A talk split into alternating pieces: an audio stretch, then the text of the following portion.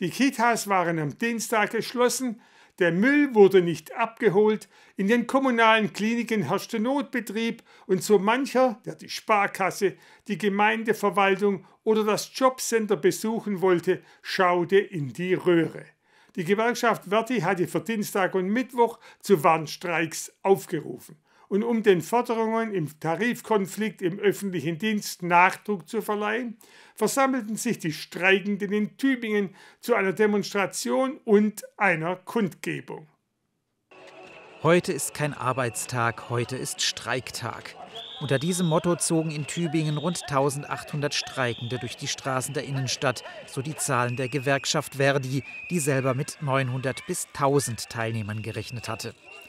Die Streikbereitschaft ist hoch, denn durch die hohe Inflation können sich die Beschäftigten immer weniger leisten. Auch das Angebot der Arbeitgeber sorgte landesweit für Unmut.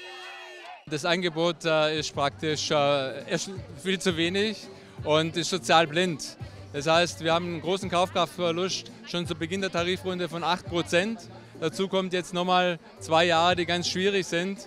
Und das Angebot der Arbeitgeber wird als, wirklich als Verhöhnung empfunden an der Basis, bei der Basis bei den Beschäftigten.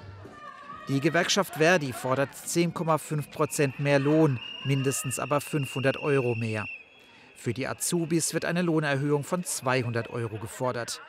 Die Arbeitgeber haben dagegen eine Erhöhung von 5 Prozent vorgeschlagen, ergänzt durch Einmalzahlungen.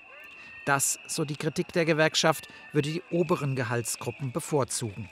Wir wollen, dass die unteren Lohngruppen einen sozialen Beitrag kriegen. Deswegen wollen wir die unteren Lohngruppen höher anheben als die oberen Lohngruppen, weil die Inflation in allen Bereichen gleich zuschlägt, aber in den unteren viel stärker zu spüren ist.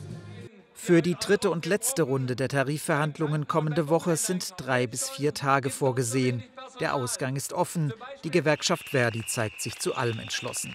Wenn in der nächsten Woche bei den Verhandlungen kein Ergebnis erzielt werden kann, dann werden wir über die weiteren Optionen, eine Schlichtung oder eine Urabstimmung für einen unbefristeten Streik nachdenken und alle organisatorischen Sachen einleiten, um im Zweifelsfall dann ab Mai in den unbefristeten Arbeitskampf zu treten. Doch vorher gibt es diese Woche noch im ganzen Land weitere Warnstreiks. Auf die Region Neckaralb wartet am Mittwoch ein weiterer Streiktag. Dann werden Beschäftigte des öffentlichen Dienstes aus dem ganzen Verdi-Bezirk zu einer Kundgebung in Reutlingen erwartet.